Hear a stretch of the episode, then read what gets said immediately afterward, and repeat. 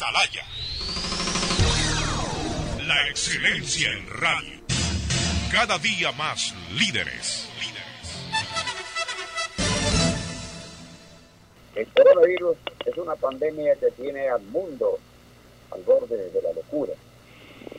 Pero felizmente la ciencia está trabajando, como siempre lo ha hecho en otras ocasiones, cuando ha habido epidemias iguales o menos graves que esta, buscando la vacuna para solucionar el problema. Es decir, que el coronavirus tendrá dentro de poco tiempo, según se afirma, una vacuna que permita superar ese gravísimo problema que vivimos por los habitantes de la Tierra. Pero desgraciadamente hay un virus para el cual no se encuentra todavía la vacuna. Ese es el que yo le he llamado el corrupt virus. El corrupt virus está encarnado en el alma de los seres humanos. Eso lo está demostrando ahora la serie de actos que se producen en el Ecuador. Mientras las lágrimas, el sufrimiento y el dolor embargan el alma y los hogares ecuatorianos, hay un montón de gente perversa, porque esa es la realidad, es la perversidad humana la que se impone, está aprovechándose de este momento difícil y doloroso para encontrar mecanismos que les permitan cometer delitos y robarse los dineros del pueblo en vez de destinarlos al que deben ser destinados. Esto es lo que pasa en este momento. Hemos visto cómo en el CIE, en los hospitales de seguro social, se han hecho negociados infames al comprarse mascarillas para uso de la gente que debe protegerse del coronavirus a precios sumamente superiores a los precios normales. Hemos visto también cómo se está negociando con las ventas de fundas para meter ahí a los cadáveres de forma tan grave que repercute en la dignidad del país. Eso no puede ser. La corrupción no se elimina ni se combate con el nombramiento de determinadas personas para que vayan a constituir subsecretarías de la corrupción, comisiones de la corrupción, consejos nacionales de la corrupción, el nombre que se les ponga. Ya hemos tenido a lo largo de la historia del país, especialmente, una serie de organismos que con el nombre de combatir la corrupción, nada han hecho para hacer un combate frontal. Necesitamos nosotros pensar profundamente en lo que está pasando y participo con el criterio de quienes analizan el problema de la, de la coronavirus, coronavirus, indicando que es el momento propicio para que el hombre en la tierra, y ahora me convierto en el Ecuador, cambiemos de manera de ser. Pensemos en ser más seres humanos. Pensemos en que hay que practicar la solidaridad y no solamente pregonarla. En que hay de ser fraternos con todos comprender que el dinero no es la solución. Estamos viendo cómo pobres y ricos están yéndose a la tumba, así como dijera un poeta que la muerte no respeta nada y que la muerte es igual al juego de ajedrez, que cuando se viene el juego ponen en el mismo cajón al peón y al rey.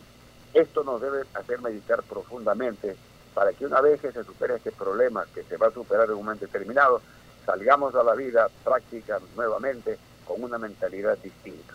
La corrupción se combate desde el momento en que el Estado comprenda que debe hacerle entender a la sociedad que es ella la que debe manejar mejor las cosas y no es el Estado el que tiene que imponernos políticas para luchar contra la corrupción. No sé si es claro, pero la idea es que nosotros los hombres, que aquí incluyo hombres y mujeres, somos los primeros que debemos entender que debemos comportarnos en la vida con honestidad, con respeto a valores éticos, a valores morales.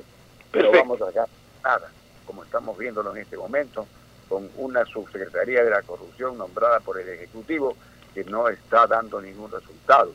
Se crean instituciones que son en ocasiones contraproducentes porque chocan contra las verdaderas instituciones que deben pelear y luchar contra la corrupción. La señorita fiscal de la Nación, Diana Salazar, el día de ayer se dirigido al presidente de la República indicándole que el nombramiento para su secretario de la corrupción es un nombramiento, no, no es para analizar a la persona que puede decir nada, sino que es un nombramiento que no tiene razón de ser, porque la fiscalía es el agente número uno de la acción penal. Es la, la Fiscalía la que debe iniciar los procesos penales. Y no le corresponde a esta subsecretaría de la corrupción denunciar y luego determinar qué se va a hacer en los ciertos casos que para esta institución son de corrupción. Como bien anota la fiscal, eso daría margen para que las personas que están mencionadas en esta denuncia que hace la subsecretaría de la corrupción se pongan a un recaudo, se vayan, fuguen y aluden a la justicia. Entonces es necesario que haya un análisis muy profundo y severo para decir estas instituciones no funcionan, deben desaparecer.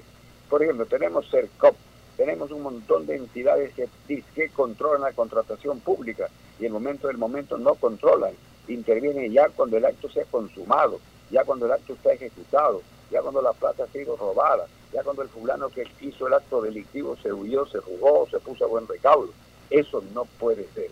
Debemos poner organismos que intervengan y actúen oportunamente antes de que se cometa una incorrección y un delito. Eso es lo que deberíamos buscar, Stalin, y propiciar desde estas columnas periodísticas que haya un verdadero entendimiento para que el, poder público comprenda que no es nombrando funcionarios ni creando instituciones con nombres rimbombantes como se nombran aquí, como se puede combatir la corrupción.